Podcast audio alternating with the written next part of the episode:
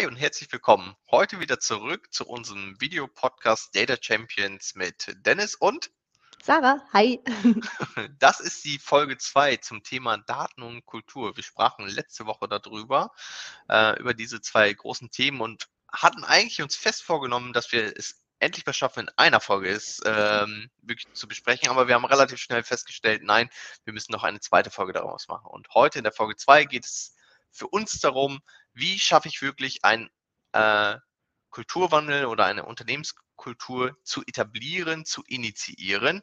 Und heute bin ich definitiv jemand, der wieder sehr viel lernen wird von dir, Sarah. Ja, und ich glaube, es hilft einfach auch für alle Zuschauenden heute nochmal kurz nochmal zu rekapitulieren zu letzter Woche nochmal, ähm, was ist eigentlich so eine allgemein, gibt es eine allgemein ähm, gültige Definition von Unternehmenskultur. Äh, was macht eine Unternehmenskultur aus? Und dass wir dann den Bogen finden, natürlich, wie äh, initiiere, wie entwickle ich eine Unternehmenskultur und ähm, das ist ja quasi der Startpunkt und dann ist es natürlich, wie etabliere ich sie? Gibt es dort feste Prozesse, gibt es Methodiken dazu? Ähm, ich glaube, allen ist schon klar, das kannst, das ist nicht ein Einmalprojekt, sondern es ist etwas, was eigentlich ein lebendiger Organismus im Unternehmen einfach bleiben wird, wenn man zumindest am Markt Bestand haben möchte. Ja, finde ich, äh, finde ich ein gutes Einleitungswort. äh, Dann ja, lass uns so, doch kurz starten, liebe Sarah. Sorry, dass ich, ich falle dir einfach ganz frech in, ins Wort. Ne? Mag, mag, die Temperaturen heute draußen sein, ja. Es ist wirklich gutes, gutes Wetter. Ähm, gib unseren Zuschauenden doch nochmal kurz eine kurze Zusammenfassung, was äh, du unter dem Thema Unternehmenskultur verstehst. Ja, da müssen wir uns zum Glück nicht auf das nur verlassen, äh, was ich Unternehmenskultur verstehe, sondern ähm, der Begriff Unternehmenskultur an sich, beziehungsweise Unternehmenskultur ist ja kein, also ist ja kein Konzept, das wir uns jetzt hier in unserem Podcast ausgedacht haben, sondern das schon relativ lange etabliert ist, einfach weil, äh, quasi einmal so ein paar, paar Folgen zurückgesprungen, ähm, alle sozialen Konstrukte in irgendeiner Art und Weise folgen gewissen Regeln. Also wenn Leute sich zusammenfinden, passieren bestimmte soziale Prozesse. Und ein Prozess, der passiert, das ist einfach etwas, das liegt darin, wie wir als Menschen so ticken, ist das ganze Thema Kultur. Und ähm, geteilte, geteilte Dinge, die uns verbinden. Also das ist einfach, weil wir als Menschen tribal angelegt sind und unsere große Stärke daraus ist, dass wir zusammenfinden und gemeinsam Dinge bewegen. Das ist einfach das, was Menschen von ja eigentlich im Prinzip von allen anderen Spezies unterscheidet, nämlich das organisierte, gemeinsame, kulturelle Herangehen an Probleme und eine kollektive Lösung zu finden. Also das ist, ne, wir haben Daumen und wir haben die Möglichkeit des sozialen Lernens und das sind zwei ziemlich starke, äh, zwei ziemlich starke Vorteile. Und Unternehmenskultur an sich ist im Prinzip eine Sammlung von gemeinsamen Werten, von mhm. Normen und Einstellungen und ähm, ja, die in irgendeiner Art und Weise die Entscheidungen, die Handlungen und das Verhalten der gesamten Organisation, der Organisationsmitglieder prägen und beeinflussen.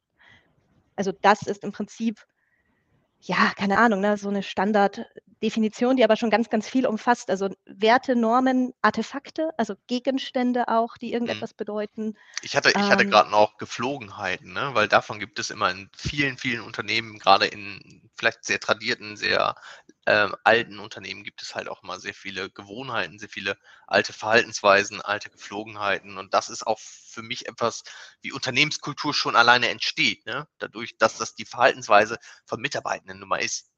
Ja, die, die Normen spiegeln sich in den Verhaltensweisen wieder. Ja. Also das ist genau das, ne? wenn ich ne, zum Beispiel hm, so klassische, ich sag mal sehr traditionell geprägte Unternehmen sind zum Beispiel Wirtschaftsprüfer. Also Wirtschaftsprüfungskanzleien haben ganz häufig so einen ja, so einen erhabenen Habitus, da hat es ganz, ganz viel mit, mit Titeln, mit äh, errungenen Leistungen zu tun. Da ist es ganz, ganz wichtig, wie die Stellung auch innerhalb des Unternehmens ist. Da ist ganz viel Gewicht auch drin. Und da wird natürlich den Handlungen in unterschiedlichen Ebenen unterschiedliche, ja, unterschiedliches Gewicht gegeben oder auch bestimmte Statussymbole bedeuten in unterschiedlichen Organisationen verschiedene Dinge. Wenn ich ein super hippes grünes Start-up habe, ist es wahrscheinlich nicht ganz so schön, mit einem wirklich teuren Benziner, der seine 13 Liter durchbläst, äh, fortzufahren, wie in einem Unternehmen, in dem ne, in, in einem Unternehmen, das sehr traditionell ist, wo einfach Gegenstände und Objekte einfach durch die lange Historie auch arg aufgeladen sind, wo dann der neue Firmenwagen auch schon was mit, was ist denn eigentlich meine Position in Unternehmen in irgendeiner Art und Weise zu tun hat und wo man schon guckt, dass man sich kein kleineres Auto baut als die Kollegen oder die Kolleginnen, weil das bedeuten würde, dass man sich selbst niedriger stapelt. Das gibt ganz, ganz viele so unsichtbare Verhaltensweisen, die dann so die Gesamtkultur prägen und steuern und beeinflussen und die dann auch auf das gesamte Thema Unternehmenskultur auch mit einzahlen. Ich muss mal ein schönes Beispiel aus der letzten Woche nennen. Ich war relativ viel in ähm, äh, Videokonferenzen mit, mit Interessenten und mit Kunden. Und an einem Tag war ich in drei unterschiedlichen Konferenzen bei einem Interessent, äh, einem Kunden und einmal äh, nochmal für einen neuen Kollegen, äh, den wir ongeboardet haben. Ich habe mich dreimal unterschiedlich vorgestellt, was ich mache. Ja, also dem, mhm. dem, also weil du gerade sagtest, Status, äh, Titel, ja, also dem, also dem Interessenten, also, also habe ich was anderes gesagt, also das, was auf meiner Visitenkarte ist, das, äh, dem, dem Kunden habe ich gesagt, eigentlich das, was mich mehr antreibt inzwischen, also warum mache ich eigentlich das mit, mit Leidenschaft, das, was ich hier einfach tue? Und äh, dem, dem Mitarbeitenden, dem neuen Kollegen habe ich nochmal was anderes erzählt, dem habe ich einfach ganz einfach gesagt, ich bin Datenenthusiast und das treibt mich an, also ähm, mhm. und inzwischen ähm, hatte ich dann nochmal noch mal auch einen LinkedIn-Beitrag äh, aus meinem Netzwerk gesehen, der spannenderweise ein paar Tage später genau das Thema aufgenommen hatte und der einfach gesagt hat, so ganz ehrlich, ähm, wir müssen weg von diesen Titeln, ja. Also er sagt auch nur noch das, was ihn begeistert, was ihn motiviert und mhm. was ihn antreibt. Ne? Finde ich, finde ich sehr, sehr spannend. Warum mache ich kurz diesen Exkurs, weil du etwas, äh, eine Branche gerade nanntest, die ja auch teilweise zu unseren Kunden äh, gehört. Ne? Und ähm, ähm, deswegen kriegen wir das ja natürlich auch immer mit. Ne? Und das Thema Auto ist natürlich etwas, was natürlich in, in Deutschland einfach sehr manifestiert ist. Ne? Das, das bekommst du auch ganz schwer gelöst. Generation Z ist davon sicherlich befreiter. Ne? Die brauchen andere Mobilitätspakete und, und Errungenschaften dahinter. Aber äh, genug des Extraktes. Jetzt, wo wir ja mal einfach mal beleuchtet haben, nochmal auch kurz rekapituliert haben, ähm, wie entsteht Unternehmenskultur und besonders was ist Unternehmenskultur, schließt sich für mich die Frage, naja, wie verändert man am effektivsten die Verhaltensweise von Mitarbeitenden, ne? Äh, um dort einen Unternehmenskulturwandel anzustreben, ja? Mhm. Mm, dazu muss man sich natürlich erstmal der Frage stellen, was für eine Unternehmenskultur haben wir eigentlich? Was sind denn eigentlich bisherige Muster? Also machen wir uns nichts vor, die meisten Unternehmen, die laufen ja. Also das funktioniert ja meistens. Das bedeutet, das Thema Kulturwandel, das kommt meistens aus einer, ja, meistens initiiert irgendwie durch eine Krise. Also sei es mhm. jetzt durch eine interne Krise, zum Beispiel, man hatte so einen Generationenwechsel, so einen schleichenden. Über die letzten zehn Jahre ist auf einmal so von der Belegschaft von vor zehn Jahren fast niemand mehr da und es sind ganz, ganz viele mhm. neue Kolleginnen und Kollegen dazugekommen, die jetzt mit ganz vielen neuen Ideen und Erwartungshaltungen das Alte in Frage stellen.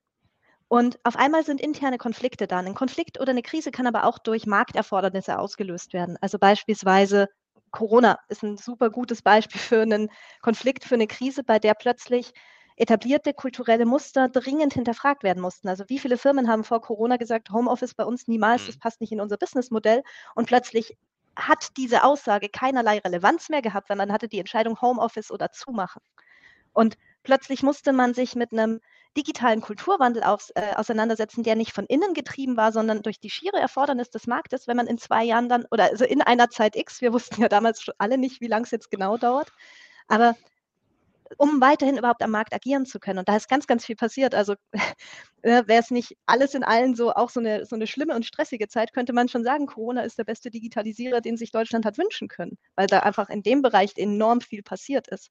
Aber ja. das, das hat natürlich auch die, verschiedenen Kulturen in den Unternehmen auch drastisch erschüttert, was auch viele unserer Kunden spüren oder was auch wir spüren. Also auch wir bei der Amexus haben da ja auch, ich sage mal, auch Auswirkungen gespürt, was jetzt eigentlich diese auf einmal alle im Homeoffice und dann vielleicht auch die, die, die Erfordernisse von Leuten, die während, während Corona angefangen haben, die gesagt haben, ja, ich möchte aber eigentlich gar nicht mehr aus dem Homeoffice zurück. Also ich fühle mich hier wohl, ich arbeite da total gerne. Und der Wunsch aber irgendwie, das so wie es vorher war, auch wieder zu etablieren, dass ja das auch wieder zurückkommt. Und da da prallen natürlich ganz unterschiedliche Erwartungshaltungen aus, aufeinander. Und das, also wenn so etwas passiert, ist im Prinzip die alte Unternehmenskultur, die vorherige, die etablierte Kultur ist in diesem Moment im Prinzip schon Vergangenheit, weil die Veränderungen schon so drastisch sind und so krass auf die Kultur in irgendeiner Art und Weise eingewirkt haben, dass es jetzt eigentlich nur noch ein Vorwärts gibt. Und dann gibt es einen Aushandlungsprozess und dieser Aushandlungsprozess ist ganz stark verbunden mit, wer setzt sich durch? Ist das eine gesteuerte äh, ist das ein gesteuerter Kulturwandel oder ist das einer, der passiert? Also wir sprechen von, ähm, von geführten oder emergenten Strukturwandel, Kulturwandel auch. Äh, emergente Strategien, emergente Kulturen bedeutet, was kommt dazu, irgendwas geht weg. Das ist eigentlich das, was in so Normalphasen immer passiert. Also eine Kultur entwickelt sich trotzdem immer so tröpfchenweise weiter, ein bisschen. Aber wenn so Krisen kommen, geht das plötzlich ganz schnell. Dann ist ein neuer Eimer, neue Kultur drin und ein alter wird einfach ausgeschubst. Also da habe ich mal eine Frage. Und zwar, weil du ja sagtest, also viele Unternehmen ist natürlich jetzt bewusst pandemiebedingt definitiv auch bewusst, dass ein Kulturwandel bevorsteht, definitiv. Ähm, er hat auch automatisch eingesetzt, ja. Homeoffice mhm. ist der beste Treiber dafür gewesen, du hattest es gerade selber gesagt. Äh, und dann, was ich halt persönlich halt immer sehe, ist, dass viele Unternehmen und Organisationen dann, ähm, um, um das Thema Unternehmenskultur ähm, voranzutreiben, dann Leitbilder, Führungsleitlinien machen, ähm, also so eine Art Good Governance, äh, Broschüren, mhm. Veranstaltungen und dergleichen. wenn ich da immer selber drauf gucke, ich wirklich persönlich muss ich sagen, das ist, das ist gut, das, das kann ein Startpunkt sein, aber das ist ja nicht wo man sagt, gut, jetzt hinsetzen, wir haben unsere Arbeit gemacht. Das, das reicht doch nicht, ne? Da, da, muss doch, das muss doch weitergehen. Ne? Es ist vor allem tatsächlich eine super ja, ich will jetzt nicht sagen, das ist ja deutsche Sache, aber eigentlich schon. Ne? Wir setzen uns hin, wir machen jetzt ein paar Beschlüsse und jetzt ist das anders. ähm, jetzt machen wir ein paar ne? Regeln und jetzt ist es neu. ähm, eigentlich, ha, also wir haben das ja gerade gefragt, wie sich, wie man überhaupt Mitarbeitende dazu bringt, sich einem Kulturwandel in irgendeiner Art mhm. und Weise anzuschließen. Da gibt es so ein paar sehr einfache Regeln, die immer gelten, im Prinzip bei allen Veränderungen, weil Menschen, also erstens, Menschen sind nicht irrational. Es wird immer geheißen, Menschen haben dann so irrationale Widerstände gegen Veränderungen. Ähm, das ist nicht irrational. Menschen handeln in sich begründet immer sehr, sehr logisch. Also wenn man sich mit jemandem hinsetzt, der eine gefühlt sehr irrationale Entscheidung trifft oder sehr irrationale Punkte vertritt und sich mal und der Person offen und aufmerksam einfach mal zuhört. Also ohne, ohne, irgendwelche, ohne, ohne irgendwelche Vorurteile. Dann kommt man eigentlich immer auf eine sehr geschlossene Logik. Die Logik kann natürlich durch Falschinformationen gestützt sein in irgendeiner Art und Weise, aber die, es wird immer logisch sein. Das heißt, die Person selbst hält sich nicht für irrational. Ist sie ja auch nicht, weil sie agiert logisch. Ähm, es hat auch überhaupt keinen Sinn, Menschen ihre, ja, ich sag mal, ihre Widerstände, ihre Argumente gegen Veränderungen einfach abzusprechen. Weil dann werden, dann, dann, dann, dann steigen die mehr auf die Barrikaden. Wenn, mir, wenn ich das Gefühl habe, ich werde nicht ernst genommen, mir wird nicht zugehört und meinen Sorgen und Bedenken wird nicht keine Aufmerksamkeit geschenkt, dann habe ich ja zwei Möglichkeiten. Ich schalte mental ab und gucke mich nach besseren Alternativen um, weil ich hier offensichtlich nicht mehr glücklich werde. Oder ich kämpfe, wenn es mir was bedeutet. Also wenn ein Kulturwandel ansteht und Leute stehen auf und kämpfen, ist das ein total gutes Zeichen, weil das bedeutet, dass den Menschen emotional was an dem ganzen Thema liegt. Also dass den Leuten emotional etwas an dem, was sie gerade bewahren wollen, liegt. Ähm, das ist immer viel, viel besser als die Leute, die dann, die dann leise resigniert werden und irgendwann mal einfach nicht mehr aufstehen, nichts mehr sagen und einfach sagen, ach komm, leck mich. Also und, und, das kann sich aber, ne, also man kann sich von so einer wütenden Phase auch sehr schnell in so eine resignierte Phase ja treiben lassen und dann da vielleicht auch verharren. Das, das passiert auch. Also wenn ich zu oft enttäuscht werde, wenn mir zu oft Dinge versprochen werden, die dann nicht eingehalten werden, dann lege ich irgendwann mal auch auf mental. Dann mache ich vielleicht noch so ein bisschen Dienst nach Vorschrift, halte aber eigentlich schon die Augen nach Alternativen offen, weil offensichtlich die Erde, in der ich gerade meine Füße reingesteckt habe, ist offensichtlich nicht meine, um hier zu wachsen. Und da gibt es aus einem, ja, tatsächlich ein ganz cooles Buch, kann man sich mal, kann man sich mal äh, nebenbei so auf den Nachttisch lesen, äh, legen und durchlesen, äh, von einem amerikanischen General, das heißt Team of Teams, äh, Marshall Stanley, irgendwas. Ähm, wir verlinken es. Wir verlinken es. und ähm, der ist eigentlich ganz cool, weil der sagt, äh, leading like a gardener. Also sprich, mhm.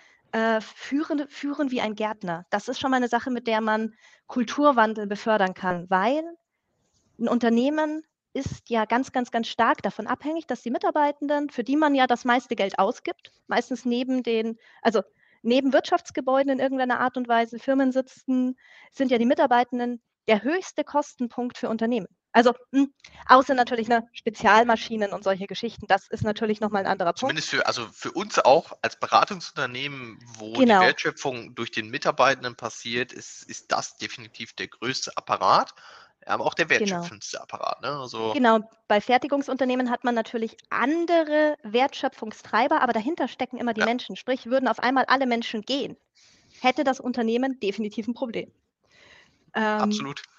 und wir sind gerade in einer Phase, in der sich der Markt auch ganz stark dreht, also für die Unternehmer. Deswegen wird es, glaube ich, auch aktuell auch in, einfach ein immer stärkeres Thema, weil wir hatten jahrelang einen Markt, der relativ entspannt war für Arbeitgeber. Ähm, es gab immer mehr Leute, die einen Job gebraucht haben, als Leute, die ähm, ja als, als Leute, die jetzt in irgendeiner Art und Weise schon einen Job hatten. Das heißt, man hatte auch eine, eine gute Auswahl. Mittlerweile, wenn man sich überlegt, wie viel allein auf Headhunting entfällt, wie viel allein darauf entfällt, neue Mitarbeiter zu kriegen, landet natürlich auch immer stärker die Frage, aber hey, wäre es nicht viel besser, die bestehenden Mitarbeiter einfach zu halten? Weil neue Aber das würde Mitarbeiter, heißen, dass ähm, gerade auch wechselwillige äh, Mitarbeiter, sagen wir mal, die dann, die ich gewinnen möchte, wahrscheinlich aktuell, also ich, ich stelle es jetzt mal als These auf, sich mehr und mehr die Kultur eines Unternehmens ähm, anschauen. Also nicht nur schauen, haben sie die mal manifestiert und niedergeschrieben, sondern leben sie diese Genau. Kultur auch. Ja, um Genau das. dort, sagen wir mal, auch, auch ähm, Talente, ich sage jetzt nicht mal nur die jungen Talente, auch, auch erfahrene Talente gerade, ähm, äh, zu gerade gewinnen. erfahrene Talente. Genau, äh, also sonst ist man halt immer nur der beste Ausbildungsbetrieb und verliert dann nachher die, die besten jungen Mitarbeiter. Und äh, ich Genau. glaube auch, dass wir sehr viel profitieren können, gerade von, von sehr erfahrenen ähm, äh, Mitarbeitern, die vielleicht auch noch so kurz nach der Boomer-Generation ähm, jetzt sind. Also de äh, definitiv.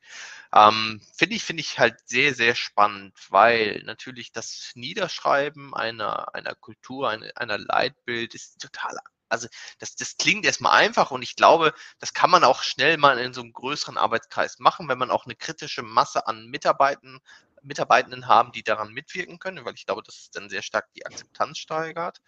Ähm, wo ich mich immer schwer tue, ist zu glauben, dass jedes Unternehmen es auch wirklich lebt, seine, seine Kultur. O oder wieder in alte Muster verfällt und doch lieber die alte Kultur, ja, das, die gute alte Zeit, ja, dann doch wieder eher leben. Ne? Ja, das ist, das ist ja auch ganz häufig das, also einer der größten Konfliktpunkte in einem Kulturwandel ist, was den Leuten versprochen wird und was dann auch wirklich passiert. Für Mitarbeitende ist eigentlich der, das Versprechen von, hey, wir, wir hören euch zu, wir haben, wir, wir, haben, wir glauben euch, das, was ihr uns zeigt, dass, da, dass es da Themen gibt, aber es ändert sich null Komma gar nichts an den täglichen, wie arbeiten wir eigentlich? Also am täglichen Doing. Das hat einfach, also es wird, also ne, reden aber nichts machen, das ist halt, das erzeugt kein Vertrauen. Da hatten wir ja auch Mhm. schon mal in einer anderen Folge. Vertrauen hat was mit Kompetenz zu tun. Wenn also ein Unternehmen sagt, hey, wir werfen jetzt unsere klügsten Leute drauf, dass sich hier was verändert und dann verändert sich nichts, untergräbt das natürlich die Kompetenz aller Beteiligten an diesem Prozess. Weil offensichtlich was erarbeitet wurde, das dann nicht geliefert wurde. Und daraus entstehen natürlich Frustrationsmomente, wenn man das Gefühl hat, keine Ahnung, ne, ein, ein Unternehmen setzt sich, ähm, ein Unternehmen setzt sich Wertschätzung und Vertrauen als Unternehmenswerte, beispielsweise, handelt aber in seinem täglichen, in seinem täglichen Doing total also total bürokratisch. Das heißt, alles muss präzise dokumentiert, nachverfolgbar und ähm, minutiös aufgeschrieben werden. Und wenn Mitarbeiter das machen, bekommen die nicht mal ein Dankeschön dafür. Dann ist es natürlich schön, dass wir sagen, wir leben Wertschätzung und Vertrauen, aber das tun wir nicht. Ähm, das gleiche zum Beispiel auch ne, Wertschätzung, Vertrauen. Ein Unternehmen sagt, okay, wir haben jetzt Arbeitskreise, die, die, sollen Sachen voranbringen, aber die Leute haben überhaupt nichts davon, sich in Arbeitskreisen zu, einzubringen, weil die Belohnungsmuster des Unternehmens darauf aufgebaut sind, die etablierten äh, Themen zu festigen. Und aus solchen Punkten, also ein wichtiger Punkt für einen Kulturwandel ist natürlich zu schauen, wenn ich mir ein Leitbild setze, wenn ich eine Vision und eine Mission setze, und das ist im besten Falle passiert das mit mehreren Mitarbeitenden. Das wäre ähm, nämlich meine Frage, ob das ein Top, nachher für dich ein Top-Down oder ein Bottom-up äh, ähm, an, ähm, ach sag schnell, ist es zu warm, ne? Also ob das ein Top-Down oder Bottom-up-Ansatz, das Wort fehlte mir gerade, ist um Kulturwandel quasi zu initiieren. Ähm, weil wir sprachen gerade über Leitbilder, Mission, Vision werden ganz oft von den Führungskräften formuliert und in das Unternehmen hereingetragen. Mhm. Wir sind uns einig, meist eher für externe, also ein bisschen Greenwashing dahinter oder schön auf Marketing-Slides. Aber, Kulturwandel, das muss ja von innen heraus sein. Ähm, du sprachst ganz am Anfang auch gerne mal gestützt, extern, so ein bisschen geguided, damit man quasi in die richtige Bahn bleibt oder allen den Raum ermöglicht, damit man nicht Angst hat, so, oh, der Geschäftsführer ist damit drin, ich muss jetzt nur auf ihn hören, was er sagt und ich rede auf einmal nach. Ähm, mhm. Für mich immer die Frage, top-down oder bottom-up? Ähm, hängt äh, tatsächlich sehr stark an der etablierten Unternehmenskultur. Nicht in jeder Unternehmenskultur äh, funktioniert ein Bottom-up-Ansatz. Ähm, in vielen Unternehmen ist auch zum Beispiel in die Führungsebene sehr, sehr wenig Vertrauen. Wenn dann also mhm. gesagt wird, hey, das ist unser neuer, ne, das ist unsere neue Führungskultur, viel Spaß damit, ihr kriegt das schon hin, ihr Mitarbeitenden, dann wird da natürlich nichts passieren, weil die Leute mega unsicher sind. Also mhm. ich würde sagen, gerade in traditionalistisch geprägten Unternehmen ist es erstmal wichtig, ein sehr, sehr starkes Rückgrat zu, äh, zu schaffen. Und das ist nun mal durch die Führungskräfte, mittleres Management, Geschäftsleitung. Äh, da gibt es das ganze große Thema Sponsoring in Sachen, wie schaffe ich es, Mitarbeitende zur Veränderung zu bewegen. Und ich glaube, Sponsoring, das, da sollten wir uns mal ein, zwei, vielleicht drei Folgen widmen, weil das einfach ein riesen Themenkomplex ist, was das eigentlich alles macht. Und ohne, ich sage jetzt mal, Sponsoren, die in irgendeiner Art und Weise gut vernetzt sind, die eine Vision haben, die Leute begeistern können, wird sich eine Kultur nicht in die Richtung entwickeln, die man sich vielleicht als Geschäftsleitender vorstellt, sondern man hat eben die Sache mit den Schattenkulturen, man hat einzelne Akteure, die dann bestimmte Dinge voranbringen. Das hat man häufig, ne? dieses, dass das, das Outlaw-Team, das irgendwie super krass geschlossen ist und die super viele Sachen machen, die aber gefühlt gar nicht zum Unternehmen gehören. Oder das eine Team, das halt irgendwie schon seit x Jahren dabei ist und halt ne, Business as usual macht, aber wehe, man will den alten, das alte Fax abschaffen. Dann stehen die geschlossen auf und sagen, nein, wir brauchen unser Fax. Ähm, und so gilt es halt, ne, Leading Like a Gardener herauszufinden, was haben wir für unterschiedliche Menschen, was sind deren Bedürfnisse und wie schaffen wir es, diesen Bedürfnissen eine Stimme zu geben. Also zum Beispiel dass der Wunsch nach, wir wollen unser Faxgerät behalten, kann ja, äh, dem zugrunde liegen kann ja sein, ich habe Sorge, dass ich, sobald ich eine neue Technologie einsetze, un, äh, überflüssig werde. Ein Team, das sich isoliert hat weil, und da sehr gut arbeitet, da kann zum Beispiel die Sorge dahinter liegen, ich habe Sorge, dass wenn wir aufmachen, dass wir in vielen Themen gebremst mhm. werden. Und so gilt es wirklich in einem Kulturwandel ähm, wenn die Richtung quasi steht, wohin es eigentlich gehen soll, Kultur und ne, äh, Culture Eats Strategy for Breakfast, das hat äh, Peter Drucker gesagt und ich halte diesen Satz für extrem wahr, weil man kann sich noch so sehr den Strategie, die Strategie überlegen, wohin das Unternehmen soll. Wir sind jetzt eine Datenkultur oder wir haben jetzt eine Datenstrategie. Aber die Datenkultur, die entsteht erst, wenn die Menschen Bock drauf haben, verstehen, warum das passieren soll, äh, wissen, wofür das überhaupt ist und dann befähigt werden. Und erst in, in dieser Reihenfolge, also es wird immer mit den Schulungen angefangen, was ich für den größten Unsinn der Welt halte, weil dann kann ich das Geld auch verbrennen, weil Leute, die keinen Bock drauf haben oder Leute, die nicht sehen, warum brauche ich das jetzt? Oder die fünf vor, vorherige Schulungen mit anderen Tools auch schon durchhaben. Und die Tools werden auch nicht genutzt. Ja, die werden das doch nicht dann, dieses eine Thema dann ernster nehmen als andere Themen. Und ähm, es gibt so, es gibt so ein paar Merkmale für exzellente Unternehmenskultur. Und ähm, eins, ein, einer davon, also es gibt insgesamt acht sind das, äh, kann, man sich, äh, kann man sich auch gut mal raussuchen. Ähm, einfache, flexible Organisationsstrukturen gehört mit dazu. Das heißt, die Systeme äh, und die Strukturen müssen zusammenarbeiten und zusammen funktionieren. Ähm, eine Führung, die so straff ist wie nötig und so locker wie möglich. Also Führung da, wo Führung gebraucht mhm. wird, aber den Leuten auch Freiheiten lassen, aber ihnen immer, immer quasi der, das Backup sein. Also wenn Leute vorangehen, die dann nicht hängen lassen. Also das Schlimmste, was man tun kann, ist jemand, der vielleicht nicht in der Führungsposition ist, aber richtig Bock hat, der das, das was dann nicht klappt, als Führungskraft dann drauf zu deuten, ja, das war dein Problem. Also sowas blockiert natürlich jede Art von Veränderung und Innovation.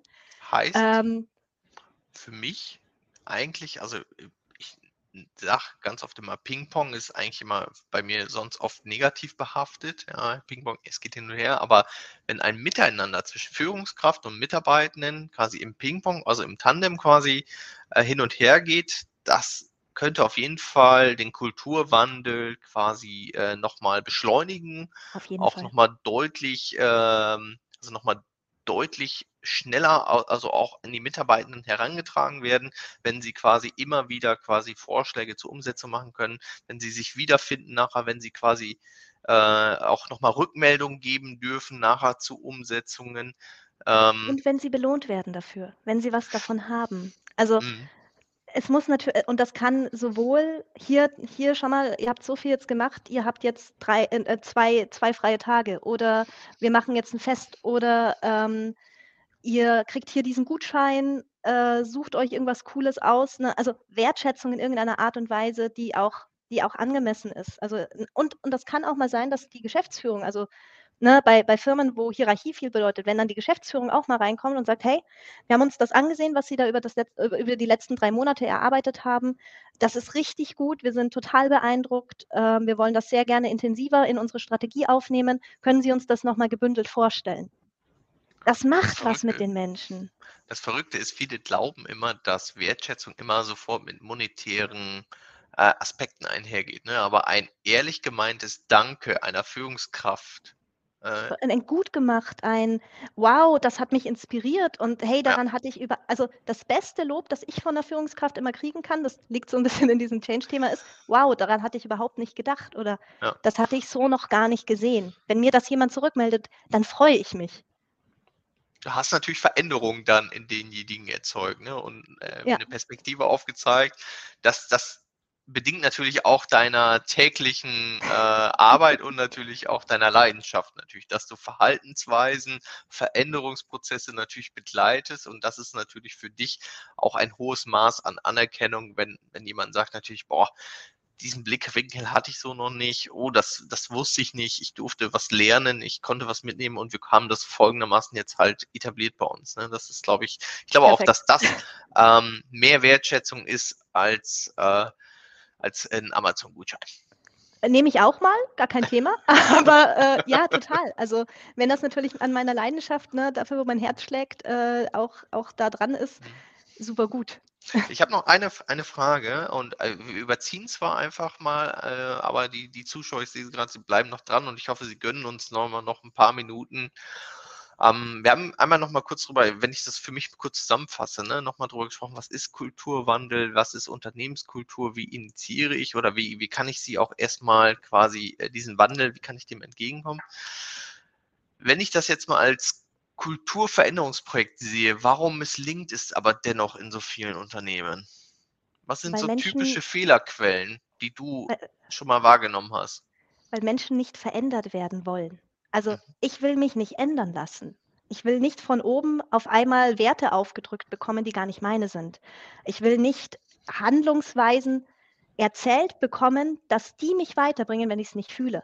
Mhm. Ähm, einer der häufig, also warum so gesteuerte, ich sage jetzt mal Transformationsprojekte häufig scheitern, ist einfach, weil die ersten beiden Schritte übersprungen werden, nämlich den Le die Leute begeistern für das Thema, die Leute, den Leuten auch klar machen, warum das Thema für sie auch wichtig ist und zwei Schritte vorher mit den Leuten überhaupt nicht drüber geredet haben. Also ich will mir ja nichts verkaufen lassen.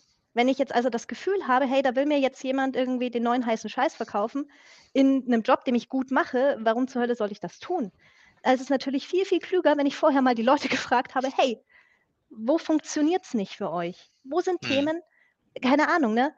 Ähm, und das können so Sachen sein wie, mich stört es, dass in meinem Arbeitsvertrag steht, dass ich, ähm, keine Ahnung, dass ich eine Krankmeldung ab den ersten Tag reinreichen muss. Mich stört das. Ich finde, das ist absolut nicht das, was ich von anderen Unternehmen gewohnt bin.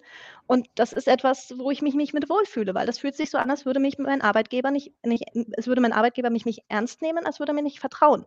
Sowas kann ein Auslöser für einen Widerstand sein. Und dann muss man natürlich gucken, hey, ist das eine Masse? Also ist das jetzt eine Person, die diesen Wunsch hat? Oder ist das tatsächlich irgendwie ein Strukturthema, dass wir viele Leute mit einer bestimmten Wunschhaltung haben, die wir einfach ausblenden? Und wenn man sowas dann schon mal in der Interessensgruppen einfach kennt, also die verschiedenen Pflanzen, die man so im Garten hat, dann erst dran zu gehen und zu sagen, alles klar, wohin entwickeln wir? Wie können wir es schaffen, zum einen den Leuten das Umfeld zu geben, in dem sie sich wohlfühlen, aber auch eins, das natürlich zu unserer Strategie passt. Also die Ziele der Menschen mit den Zielen des Unternehmens zu vereinen. Das ist der goldene Weg für jede Veränderung. Und ohne das funktioniert es auch nie vollständig. Es, es, wird wohl noch eine Folge geben dazu, weil mir kam gerade im Sinn, als du das so erklärt hattest, wo ich dachte, ja, das Einfachste wäre oder ein schnelles Medium wäre zum Beispiel deine Mitarbeiterbefragung mal darüber durchzuführen als eine mögliche Erhebungsmaßnahme oder Methodik. Aber da gibt es sicherlich auch noch mannigfaltige, ja, vom, vom, so Werkzeuge vom, für, für Veränderungen und für Kulturwandel. Ja, ja machen wir das. Da würde ich ganz mal. gerne beim nächsten Mal mit dir mal drüber sprechen, über den Werkzeugkasten, ja, mhm. über die Methodik und den Werkzeugkasten, um Veränderungen zu begleiten, ja. Und das ist, Total das kann man sehr schön, sehr schön generisch nehmen, weil das ist ja nicht nur für die Unternehmenskultur, sondern das ist auch für die Einführung von, von Projekten oder die Durchführung von Projekten, glaube ich, ganz interessant. Ähm, das wird sich sehr schön nahtlos einfach mal dazu anschließen. Und äh, mich freut es einfach mal wieder, dass wir unglaublich viel lernen durften. Äh, heute mit weniger Impact auf das Thema Daten, aber das ist vollkommen in Ordnung, weil ähm, ich einfach jetzt auch wieder rausgehe und wieder etwas gelernt habe und ich hoffe heute auch wieder, dass äh, heute unsere Zuschauer einfach auch was mitnehmen konnten. Freue mich auf jeden Fall, ähm, Sarah. Lass uns die Zeit nutzen und äh, nicht überstrapazieren und in der neuen Folge das Thema nochmal aufgreifen, Methodik und Werkzeugkoffer. Das, das finde ich super spannend. Ja, total gern. Dann freue ich mich aufs nächste Mal. Super. Dann sage ich, liebe Sarah, äh, lieben Dank für die heutige Folge. Bleibe gesund und bis zum nächsten Mal. Und auch an alle Zuschauer, vielen, vielen Dank. Wenn ihr Ideen, Impulse habt, Fragen habt, einfach kurz mal in die Kommentare. Wir nehmen die immer gerne auf oder haben es auch schon mal in 1 zu 1 Gesprächen in den letzten Wochen dann mal mit, mit Interessenten nochmal besprochen. Äh, ich glaube, bei Sarah und auch bei mir ist man ganz gut aufgehoben, wenn man einfach nur mal einen kurzen Impuls braucht. Immer gerne. Dann Super. Vielen, vielen Dank auch zurück und bleib gesund und bis zum nächsten Mal. Super. Hm. Ciao.